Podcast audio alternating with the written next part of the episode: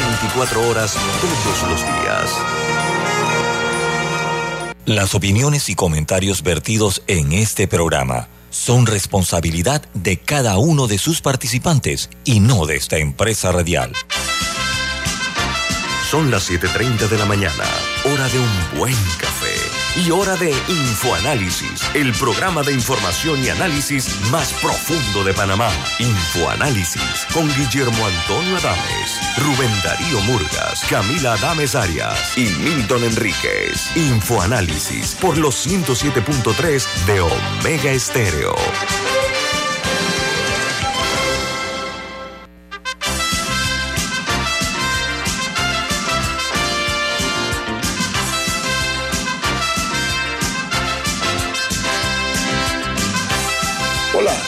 Buen día, bienvenidos.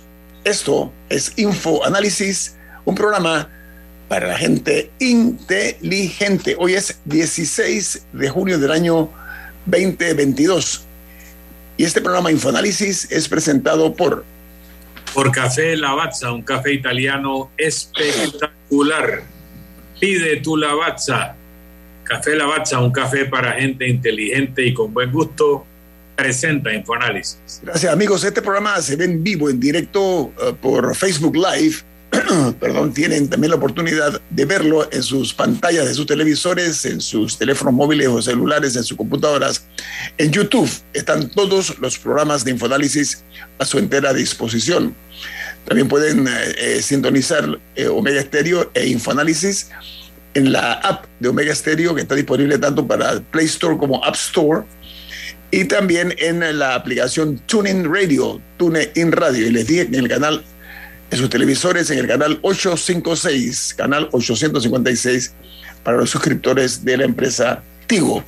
Vamos con las noticias que son primera plana en los diarios más importantes del mundo, porque las personas inteligentes y bien educadas tienen que estar al día de lo que está ocurriendo en el mundo. No podemos circunscribirnos nada más a lo que pasa dentro de nuestras fronteras. Así que nosotros compartimos con ustedes cuáles son las primeras planas de los diarios, como dije, de mayor impacto a nivel global.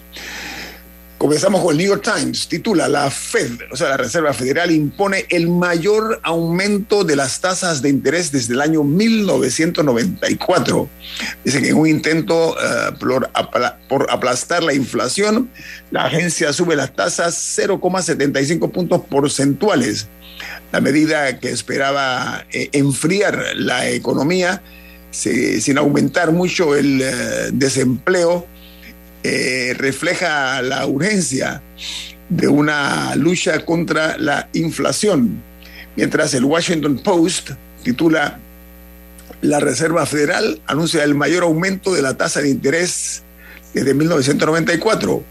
Añade que en un esfuerzo por controlar la inflación, la Fed, como se le conoce, subió las tasas en tres cuartos de punto porcentual, eh, su movimiento más agresivo para controlar eh, el aumento de precios.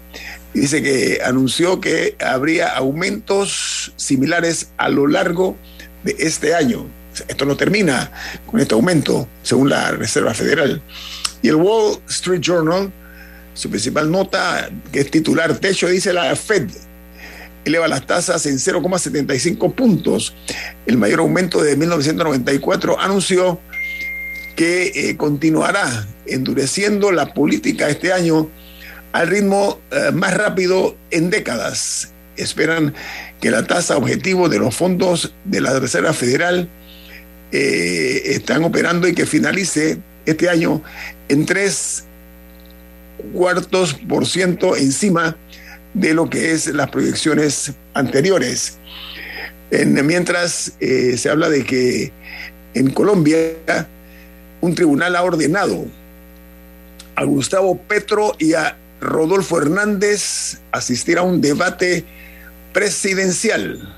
Hernández había rechazado hasta ahora estar en un cara a cara frente a Petro porque eh, él no quiso hacerlo antes de la segunda vuelta. Ahora resulta ser que, eh, a pesar de todo, pues un tribunal colombiano ha hecho esto y se está hablando de que tiene 48 horas. Posiblemente ese debate se realice el día de hoy. Lo que pasa es que Hernández ha estado trabajando a través de TikTok, a través de las redes sociales, y ha evadido este tipo de situaciones hasta ahora. Vamos a ver si se niega nuevamente. En eh, Costa Rica, los diputados eh, cuestionan el aumento de 100% en los salarios de los ministros de Estado y los viceministros. Dicen que es una contradicción gigantesca eh, esta acción deleznable a todas luces en un momento donde la situación económica en Costa Rica y el resto del planeta está tan difícil. 100% de aumento a los ministros, increíble.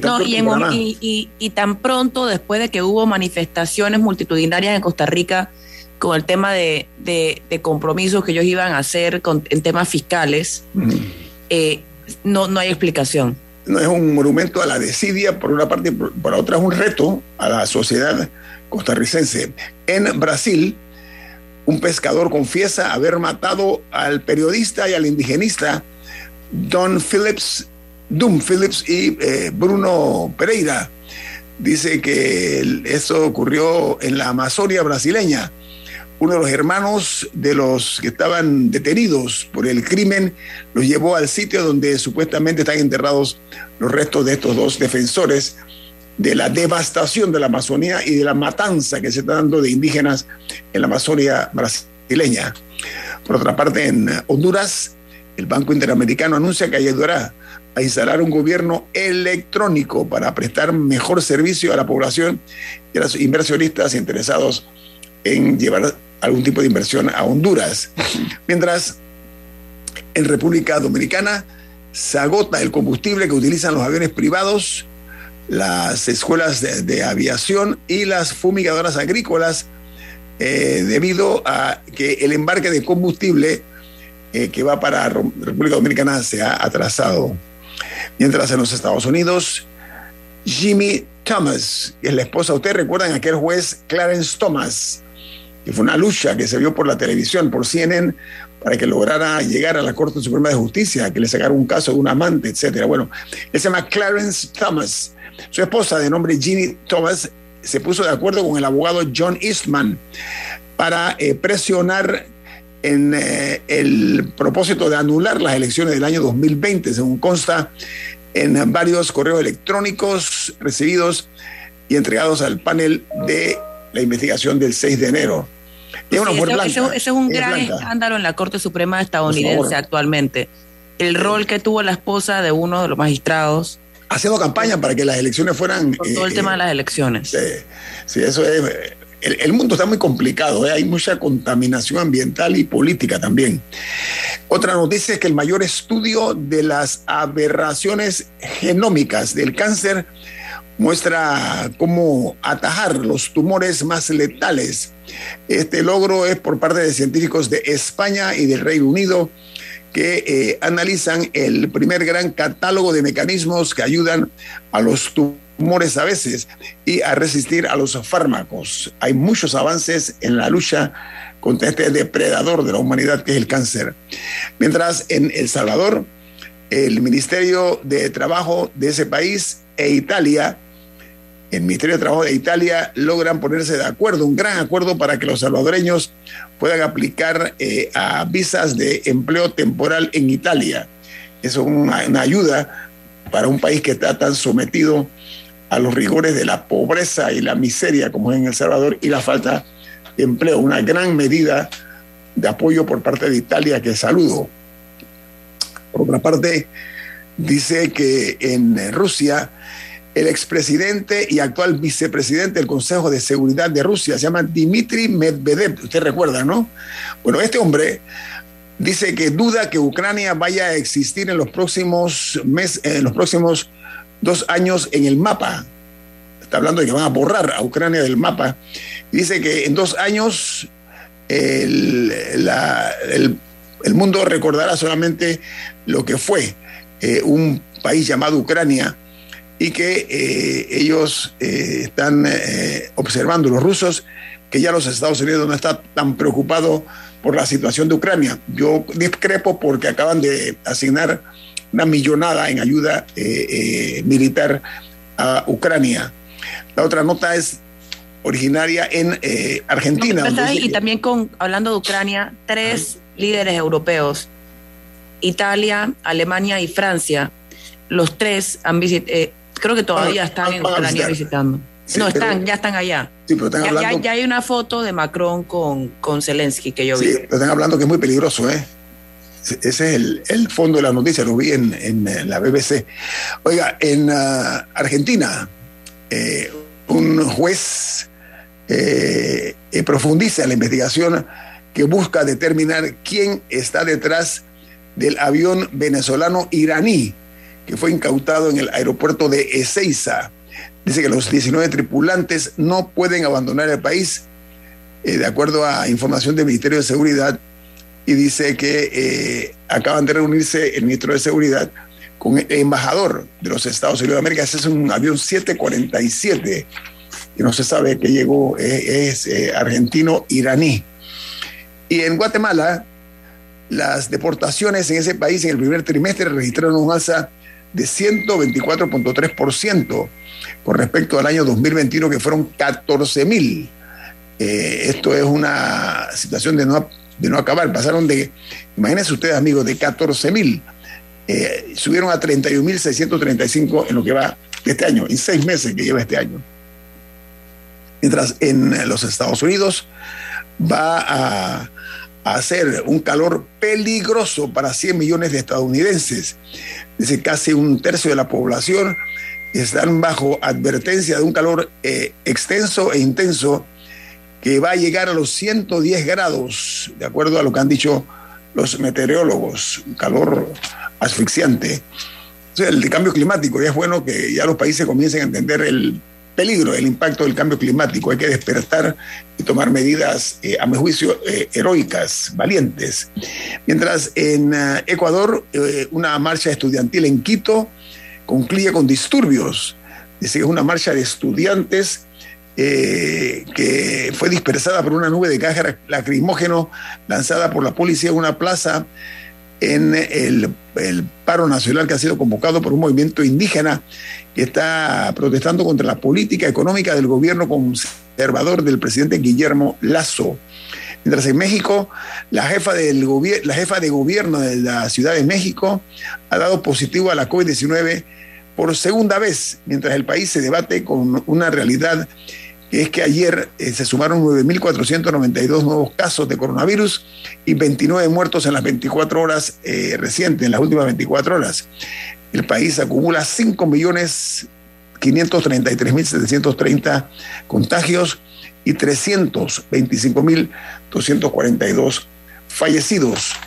Eh, otra, otra nota de primera plana es que en los Estados Unidos el doctor Anthony Fauci, ustedes recuerdan ese nombre, ¿no? Que se muy célebre en la pandemia, el epidemiólogo jefe de los Estados Unidos ha dado positivo a la COVID-19 y está experimentando síntomas leves, de acuerdo a la información que se ha generado por parte del Instituto de Alergias y eh, Enfermedades Infecciosas, conocido por sus siglas en inglés como NIAID, NIAID que es la que él, él preside, el doctor Fauci. Diga, Camila.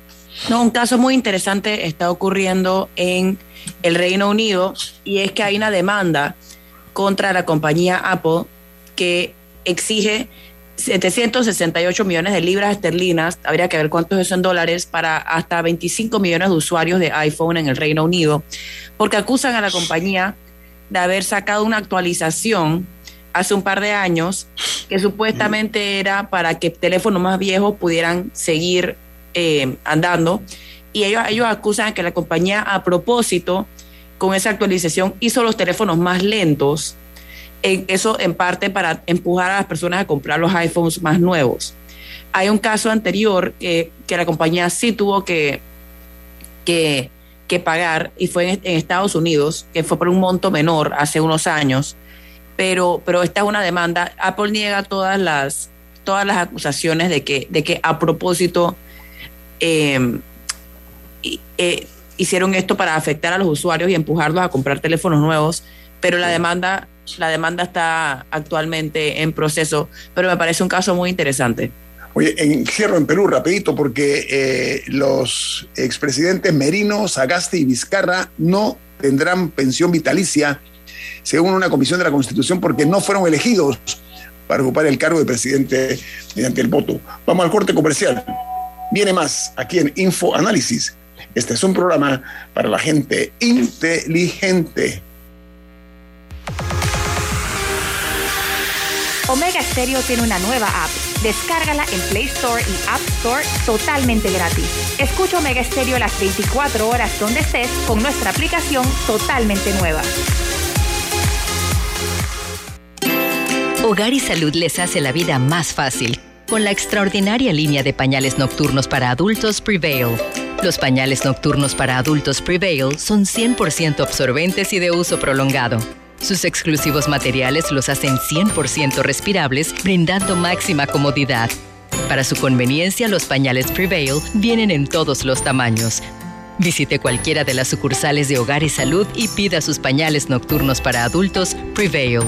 Hogar y Salud les hace la vida más fácil. Los pañales nocturnos para adultos Prevail tienen su descuento para jubilado.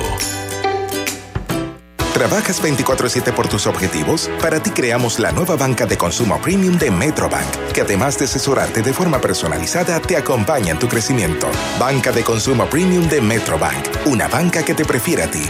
Nueva sucursal calle 50 y calle 75 Este. Contáctanos al 204-9094. La gente inteligente escucha InfoAnálisis. Los anunciantes inteligentes se anuncian en InfoAnálisis. Usted es inteligente. Llame al 269-2488 y todos lo sabrán. InfoAnálisis, de lunes a viernes de 7 y 30, 8 y 30 de la mañana, en donde se anuncian los que saben.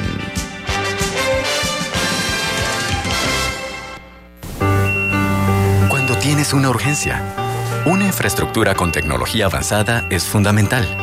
Una atención ágil y efectiva es crítica. Pero sobre todo, cuando tienes una urgencia, lo más importante es la experiencia. Mi amor, acabo de hablar con el doctor y vas a estar bien. Para urgencias, Hospital Paitilla tiene la mejor experiencia.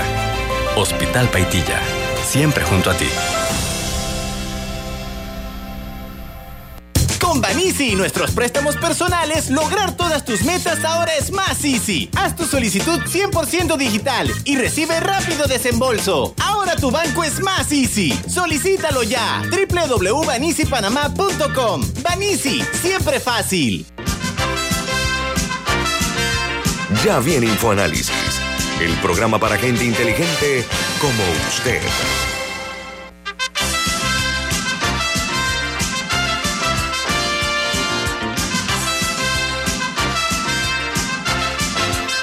Don Milton, eh, usted tiene algo importante, ¿de qué se trata?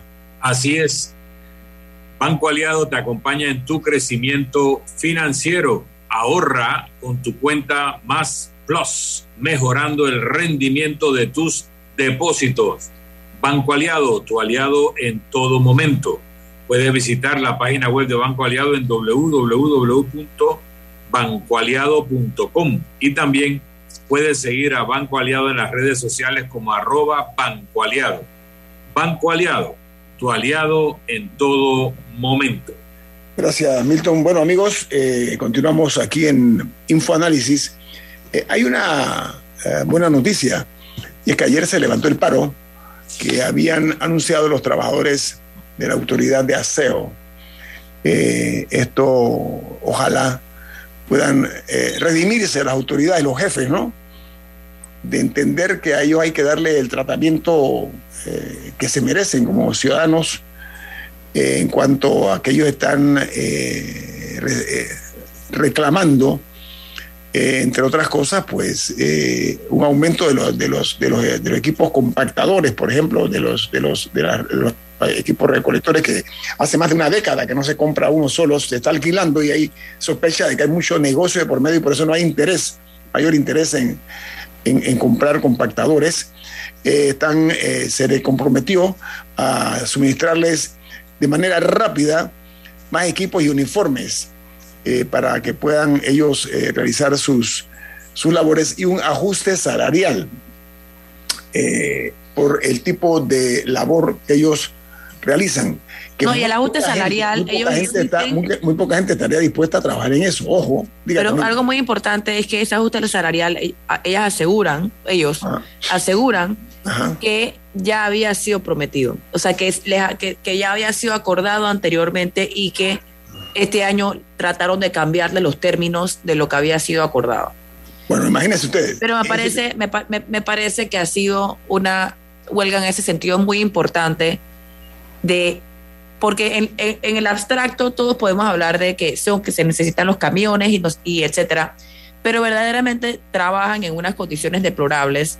Yo recuerdo haber visto imágenes de los lugares donde, donde los camiones llegan y donde ellos tienen sus como, como para cambiarse y duchas, etcétera, y verdaderamente es una está en tan malas condiciones. Otro basurero, otro basurero. un peligro a la salud, para, para la salud de ellos. El, el, área donde ellos se pueden cambiar, etcétera. Eh, y me parece que todas eran peticiones muy válidas y me, y me alegra que hayan peleado un poco por, por el servicio. Lo que sí es que necesitamos un nuevo modelo de gestión de desechos. Definitivamente que Panamá no está aprovechando todas las oportunidades que da la basura. La basura cuesta dinero, la basura cuesta dinero. Hay países que pagan por recibir chatarra y hacen otras cosas con, con eso. Y yo no sé Panamá qué tanto está aprovechando eh, su basura. Eh, hay proyectos específicos, eh, por ejemplo, hay uno que se llama, que yo creo que hemos comentado en este programa, que se llama Botellas de Amor, que ellos, ellos compactan el plástico y hacen, y hacen muebles con ellos, por ejemplo, para familias de bajos recursos. Y yo creo que verdaderamente hay algo que hacer ahí.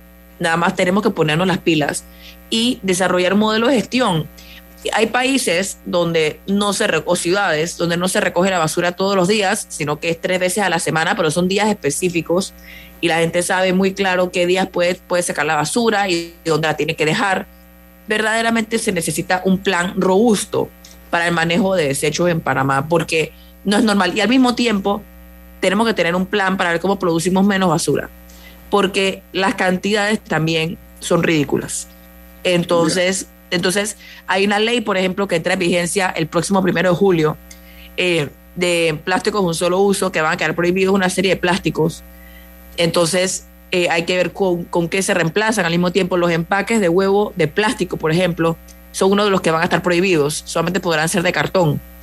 Entonces, verdaderamente tenemos que ver cómo producimos menos basura, qué hacemos con esa basura y cómo le sacamos provecho y que sea menos contaminante, lo que tú dices, ¿no? Esto, eliminar de una vez por todas, por ejemplo, eso que tú dices, los, huevos vienen hasta ahora han venido en base de plástico, he visto que ahora los están reemplazando por el cartón, pero lo que pasa es que eh, la, suspicacia de no pocos panameños radica en que eh, se ha llegado a la conclusión de que los gobiernos solo actúan donde hay negocio, pero no negocio para el gobierno, sino negocio para los avivatos de siempre, ¿no? Los amigos del poder y los que están también algunos en el poder. Entonces, hay que comenzar a ver eh, con seriedad y de ahí la importancia de, primero, de escoger a los líderes adecuados, segundo, que se designen a los funcionarios que sepan del tema y que estén interesados en servirle al país, no servirse. Miren, el ejemplo, el modelo de ese alcalde que renunció porque dice que le habían recortado los gastos de representación, es una clara fotografía, una Polaroid, para hacer una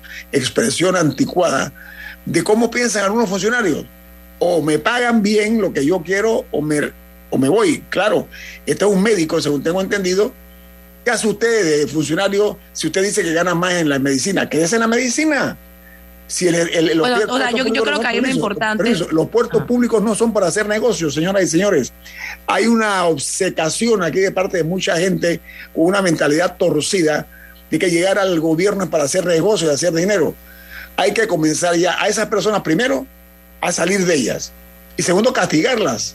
Castigarlas porque están tratando de enriquecerse a costa de cargos públicos de servicio a la comunidad, no para servirse del Estado. Diga, Camila. No, pero al mismo tiempo yo soy la opinión que sí, es un servicio al Estado, por algo se llama el servicio público, pero también debe ser bien remunerado. Lo, importante de ese caso es que, es que él sabía cuánto era el salario de un alcalde al llegar, o espero que lo haya sabido, y tenía, y, el problema es que introdujeron eh, ganancias adicionales. Y estoy de acuerdo en que se hayan eliminado. Ingresos, ingresos adicionales. Ah, ingresos adicionales que yo estoy de acuerdo en que se hayan eliminado porque verdaderamente estaban fuera de control. Eh, pero, o sea, no por eso los, una persona con el grado de responsabilidad de un alcalde no, tiene por qué ganar 600 dólares tampoco, porque eso también limita a las personas que pueden llegar. Así que yo soy de la opinión de que un cargo de, debe ser el salario acorde a la responsabilidad, pero debe ser de manera transparente y debe ser previamente acordado. No puede ser que llegan y entonces se suman eh, ingresos eh, adicionales. debe ser acorde a la realidad económica del país también, ojo. No, de, acuerdo, pero mm. tampoco es que deben ser ad honorem y tampoco es que y, tampoco es que deben ganar salario mínimo. yo, en ese sentido, a veces pensamos, o sea, cuando, cuando pensamos en estas cosas, a veces lo hacemos de un punto de vista de castigo o de que no, sirven para nada, pero a veces hay que sopesar si una cosa lleva a la otra. O sea, ¿dónde están los incentivos? Así como los puestos actualmente son incentivos para que las personas lleguen a, a sacarles provecho, hay que pensar también, ok, ¿dónde están los incentivos para que lleguen las mejores personas a esos puestos? Y si no lo están, hay que crearlos.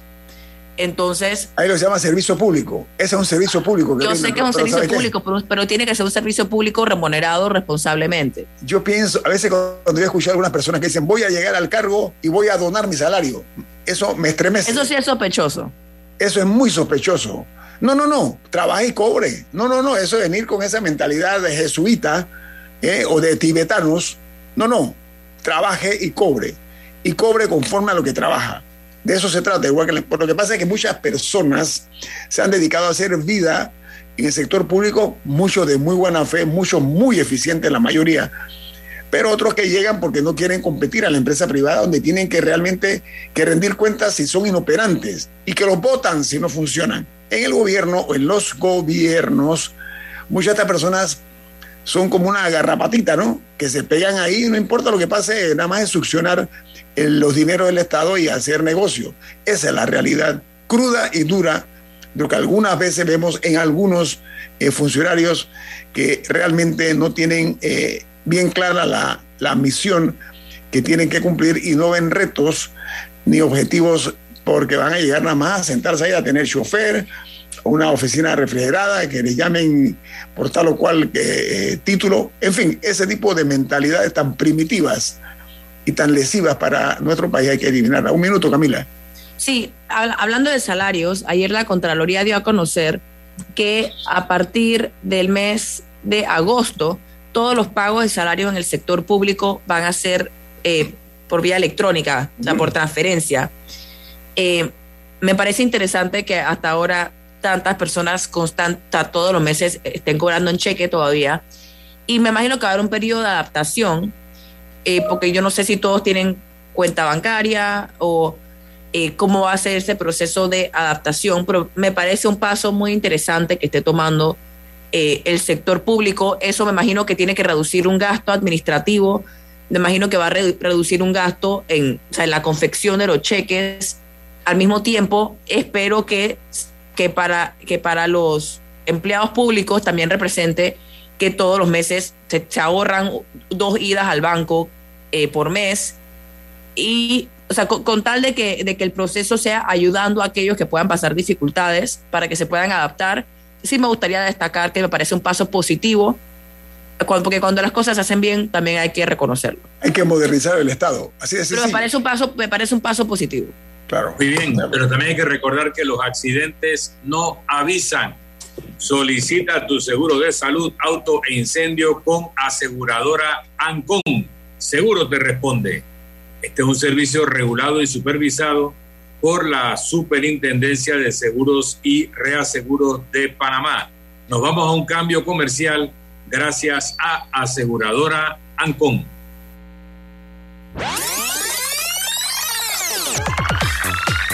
Omega Stereo tiene una nueva app. Descárgala en Play Store y App Store totalmente gratis. Escucha Omega Stereo las 24 horas donde estés con nuestra nueva app.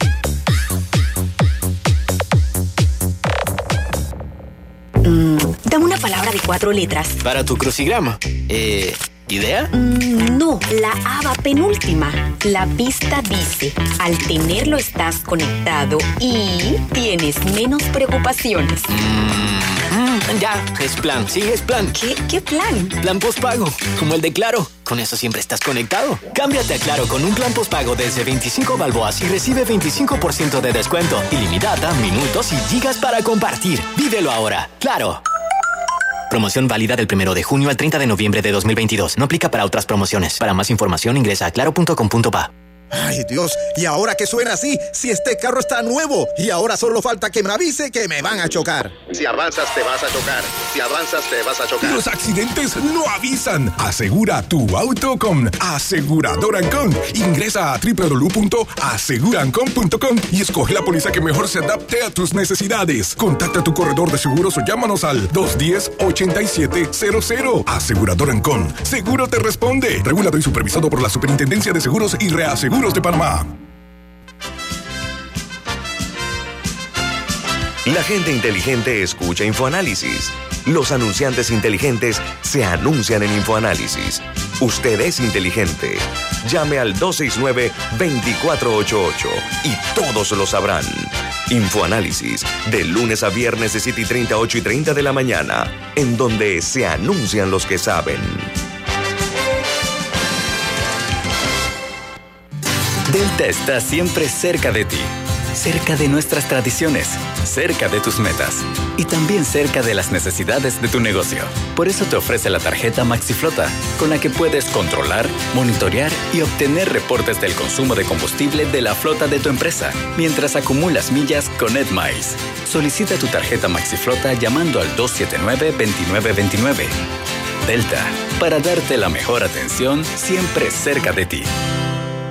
Traslada tu hipoteca y consolida tus deudas con Banco da Vivienda. Te ofrecemos una tasa de 4.75%. Solicítalo al 366-6565 o ingresando a www.granferiadavivienda.com.pa. Ya viene InfoAnálisis, el programa para gente inteligente como usted.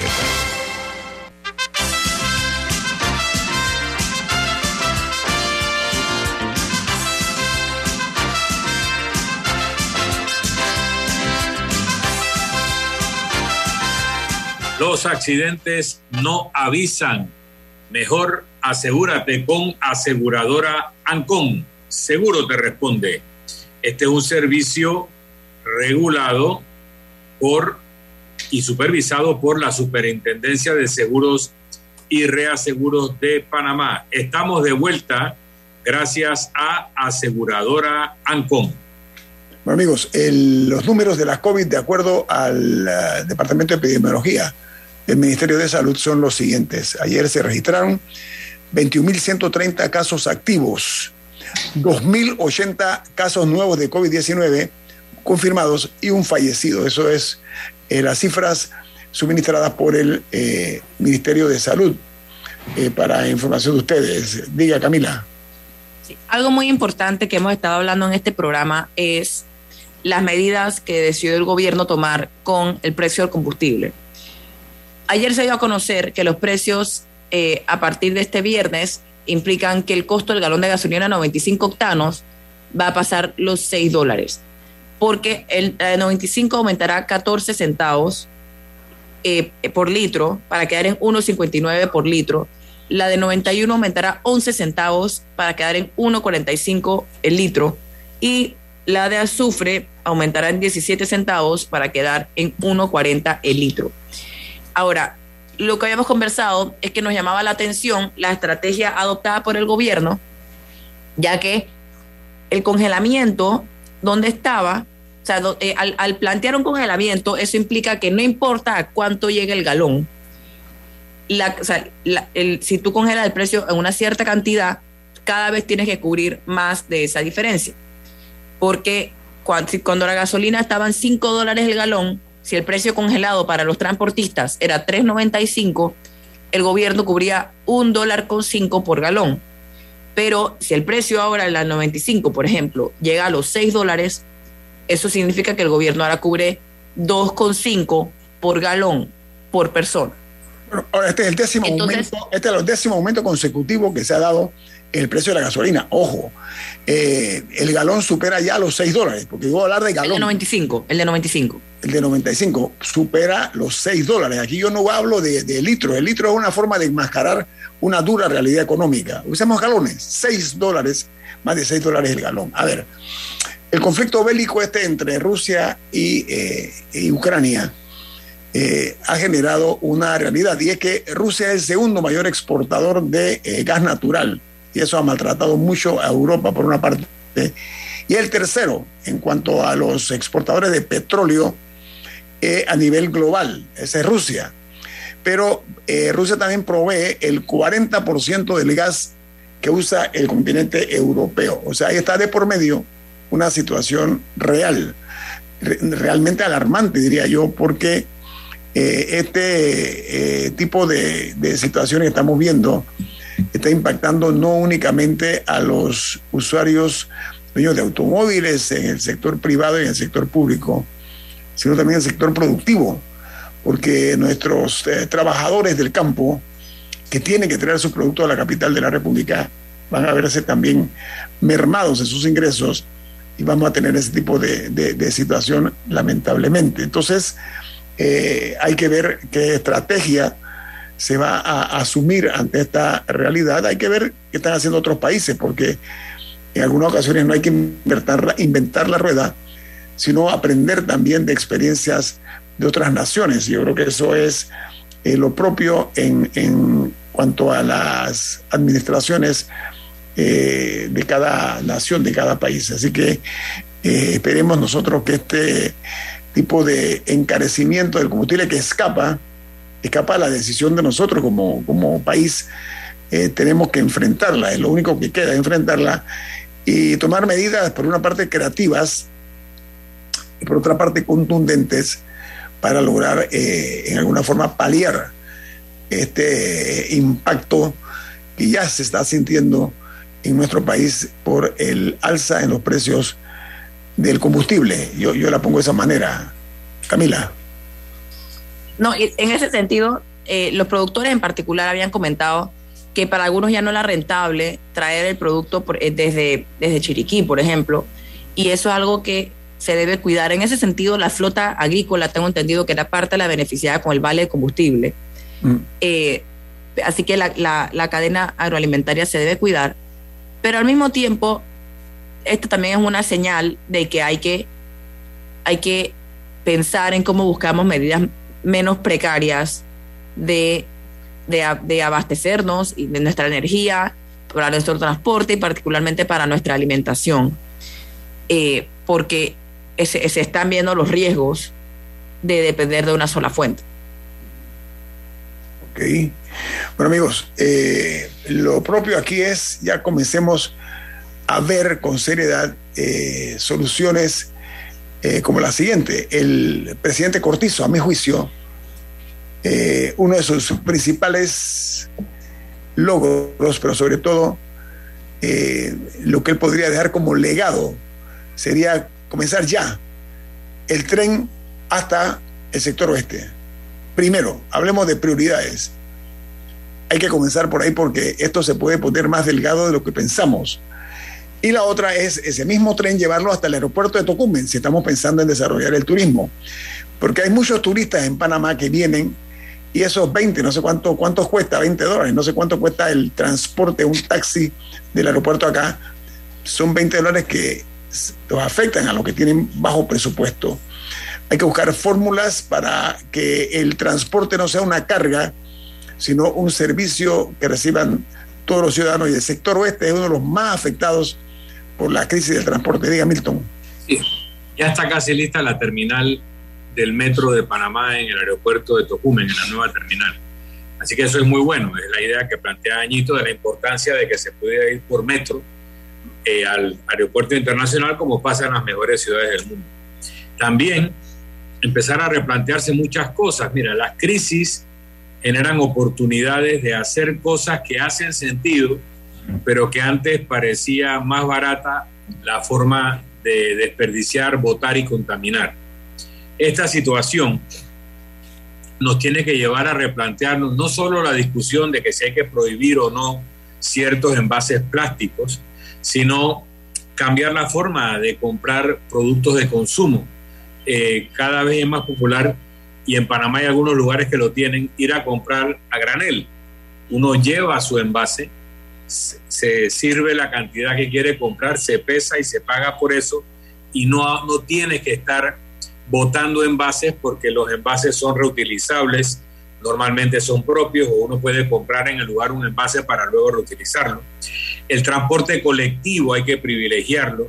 La idea de hacer un tren de por lo menos Panamá a la frontera que se conecte con Panamá Colón y tal vez algunos otros puntos como Chiriquí Bocas del Toro y eh, Santiago la costa atlántica o Azuero debieran ser cosas que tenemos que analizar seriamente, no dárselo a una sola entidad. Se habló de un tren hecho por China. Abramos a licitación, que vengan los alemanes, que vengan los españoles, que participen los chinos, los coreanos, los japoneses, y se plantee un sistema de transporte público realmente eficiente, que tenga, como dice muy bien Camila, acceso alternativo, tanto a energía eh, producto de hidrocarburos como energía solar, energía eólica, energía cinética, para distribuir nuestra red de generación energética de manera que no nos impacten de esta forma los saltos del precio del combustible y además para hacer eh, la producción energética lo más doméstica posible. O sea, lo que nosotros tenemos aquí casi todo el año es sol, lo que tenemos todo el año son mareas, lo que tenemos en buena parte del año es viento, además de las hidroeléctricas que yo creo que ya las que podían hacerse se hicieron. Hay mucha capacidad de producción energética doméstica que no requiere de importar nada más allá de las plataformas o sistemas de captura y distribución de la energía, que nos podrían cambiar la vida al país, hacernos más eficiente y menos contaminante. Hay estilos de vida, repito, de consumo que también generan mejor resultado económico. En la medida que consumamos más productos frescos y menos productos empacados, vamos a ser más saludables, vamos a desperdiciar menos y vamos a consumir más cosas que se producen localmente o en los países cercanos. Hay, hay que aprovechar esta coyuntura, no para un paliativo, una curita, sino para un cambio en el estilo de vida hacia un estilo más saludable, más eficiente, con menos desperdicio y por ende con menos contaminación. No, y muy breve también hablando de esos cambios de, estilo de vida, yo creo que con la situación actual, y espero que sea así, que la mayoría de las empresas que tienen la capacidad de hacer teletrabajo, porque probablemente lo hicieron en algún momento de la pandemia, para mí no tiene explicación que no lo estén haciendo actualmente. En estos momentos, en estos momentos, ah, no, que es que ya trajimos a todo el mundo a la oficina. Bueno, este es el momento para decir, gente, por el próximo mes o dos semanas, o lo vamos em, examinando semana por semana, dependiendo del precio del combustible, en, en las siguientes posiciones trabajan desde casa. Se puede hacer un tema rotativo, que tengan a la mitad de su empresa presencial y a la otra mitad, y se van rotando cada 15 días. Pero las empresas que tengan la capacidad de tener a sus empleados en su casa, deberían hacerlo actualmente. Porque, eso, porque eso significa que no, no se necesita que el gobierno se gaste millones de dólares, sino que automáticamente, automáticamente representa un, un ahorro para el Estado, un ahorro para esa familia y también probablemente algo se ahorra la empresa en luz y en otras, y, en, y en otras utilidades en sus sedes. Pero este es el momento de pensar que todo el mundo que pueda hacer teletrabajo lo debería estar haciendo. Y no hay nada que inventar, ya se hizo, se probó durante la pandemia, ya es un hecho conocido por parte de la familia panameña. Esa propuesta la comparto, Camila. y yo estoy segura que eso también crearía buena fe por parte de los, de los trabajadores hacia la empresa y estarían dispuestos a trabajar de esa manera, porque es así, es o sea, un sistema de que si las personas están, están sufriendo la llegada al trabajo, lo más probable es que probablemente rindan igual o más en su casa. O sea, es un tema de que, le conviene a todas las partes, pero lo, más importante es la salud ocupacional, por decirlo así, del trabajador, Vamos, que tendría más tranquilidad. Viene más aquí en Info Análisis. Este es un programa para la gente inteligente. Omega Stereo tiene una nueva app. Descárgala en Play Store y App Store totalmente gratis. Escucha Omega Stereo las 24 horas donde estés con nuestra aplicación totalmente nueva. Mereces un banco que construya una relación de confianza contigo. Para ti llegó la banca de consumo premium de Metrobank, creada especialmente para asesorarte y brindarte experiencias exclusivas. Banca de consumo premium de Metrobank, una banca que te prefiere a ti. Nueva sucursal calle 50 y calle 75 Este. Contáctanos al 204-9094. Delta está siempre cerca de ti cerca de nuestras tradiciones, cerca de tus metas y también cerca de las necesidades de tu negocio. Por eso te ofrece la tarjeta MaxiFlota, con la que puedes controlar, monitorear y obtener reportes del consumo de combustible de la flota de tu empresa, mientras acumulas millas con EdMiles. Solicita tu tarjeta MaxiFlota llamando al 279-2929. Delta, para darte la mejor atención siempre cerca de ti. La gente inteligente escucha InfoAnálisis. Los anunciantes inteligentes se anuncian en InfoAnálisis. Usted es inteligente. Llame al 269-2488 y todos lo sabrán. Infoanálisis, de lunes a viernes de 7 y 30, 8 y 30 de la mañana, en donde se anuncian los que saben. Mm, dame una palabra de cuatro letras. Para tu crucigrama. Eh. ¿Idea? Mm, no, la ABA penúltima. La pista dice, al tenerlo estás conectado y tienes menos preocupaciones. Mm, ya, es plan, sí, es plan. ¿Qué, ¿Qué plan? Plan postpago, como el de Claro. Con eso siempre estás conectado. Cámbiate a Claro con un plan postpago desde 25 balboas y recibe 25% de descuento, ilimitada, minutos y gigas para compartir. Vívelo ahora. Claro. Promoción válida del 1 de junio al 30 de noviembre de 2022. No aplica para otras promociones. Para más información ingresa a claro.com.pa. ¿Les suena esto? Ofertas, pedidos, facturas, órdenes de compra, entrega, contratos, recibos, etc. Los documentos importantes están ahí, en algún lugar. Ojalá supiera dónde y cómo encontrarlos cuando realmente los necesita, sin perder tiempo. Ha llegado la hora de la gestión documental electrónica. Los documentos se escanean y guardan digitalmente de forma automática y centralizada. Llámenos al 209 4997 para un demo sin compromiso. Solutexa, expertos en digitalización y gestión documental. Ya viene InfoAnálisis, el programa para gente inteligente como usted.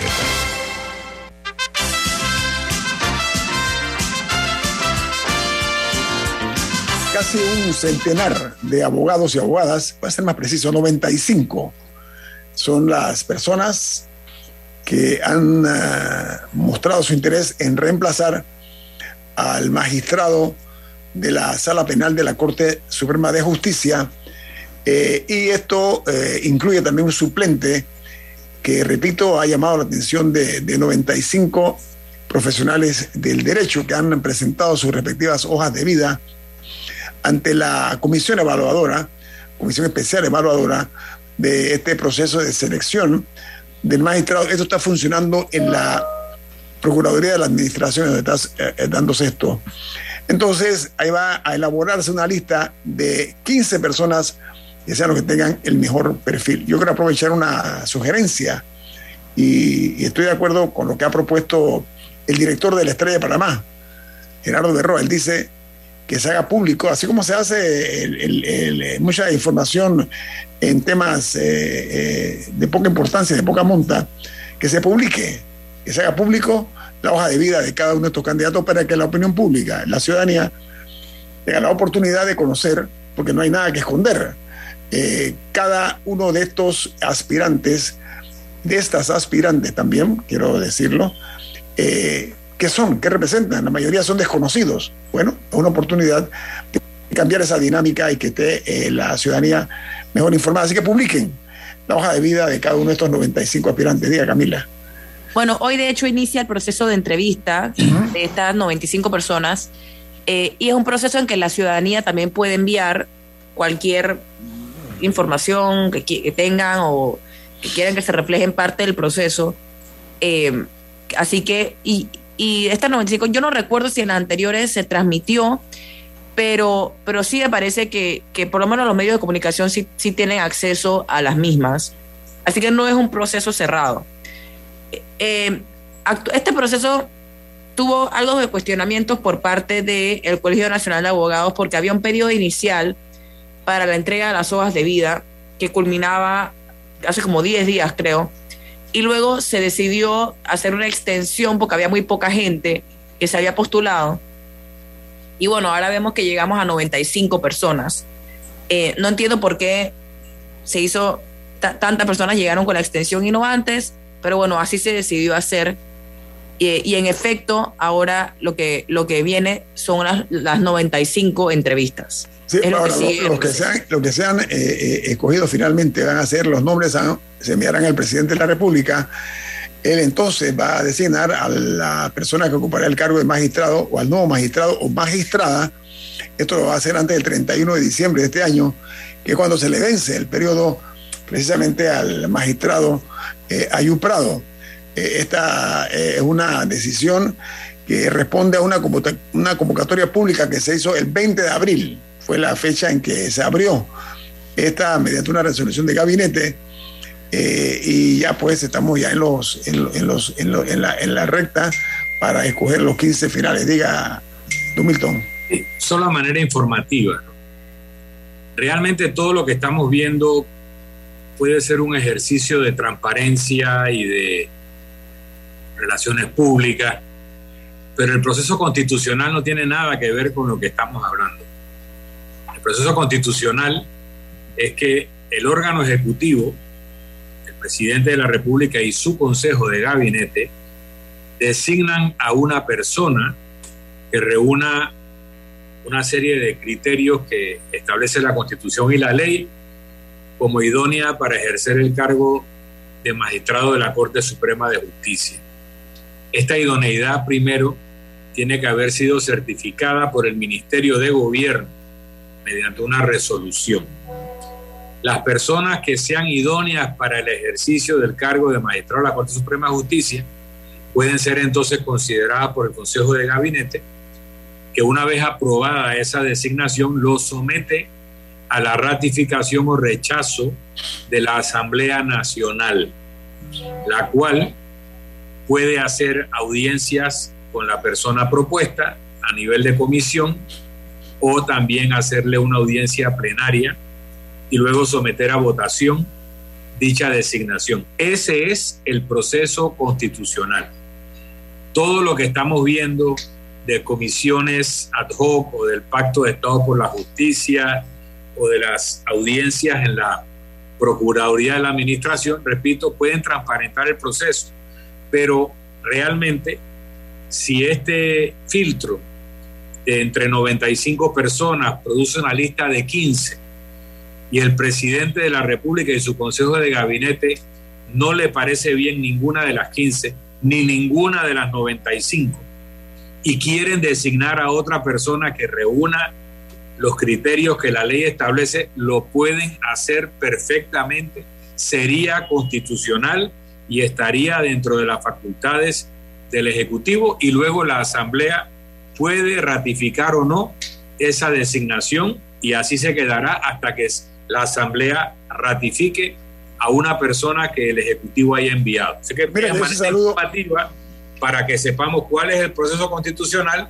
y cuál es el proceso, digamos, público que estamos viviendo. Pero yo sí saludo el hecho de que sea transparentado, usando tu, palabra, Milton, yo saludo eso.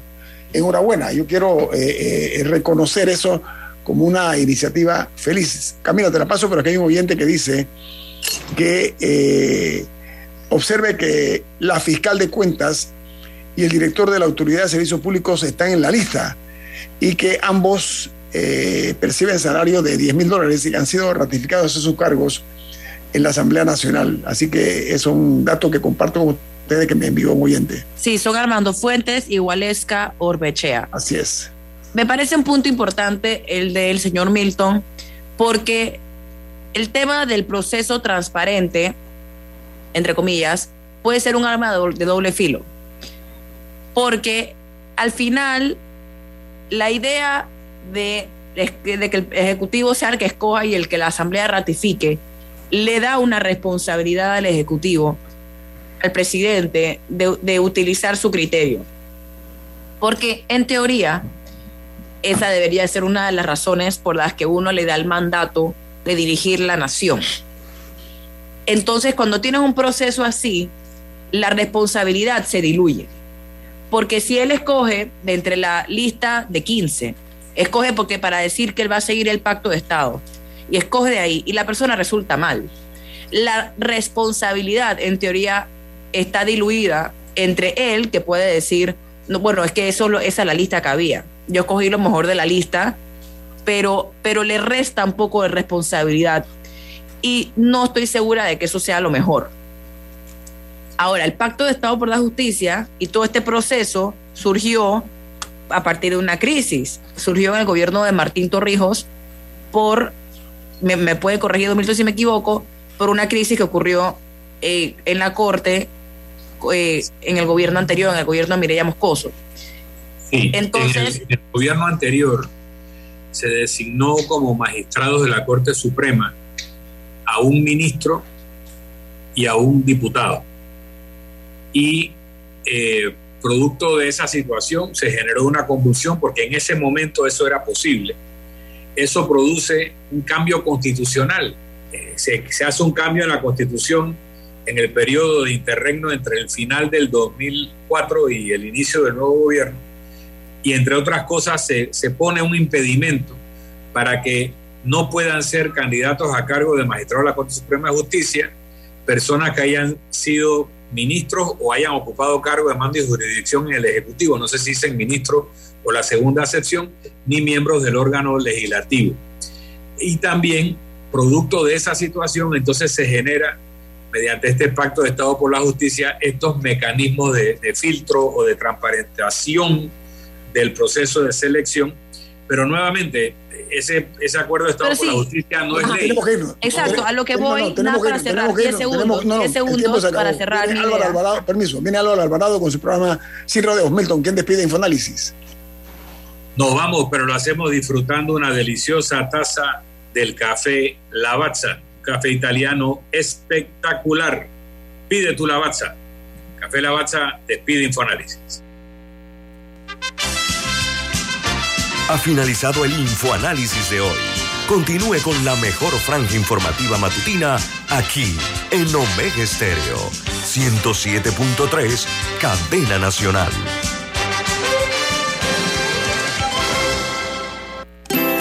Hogar y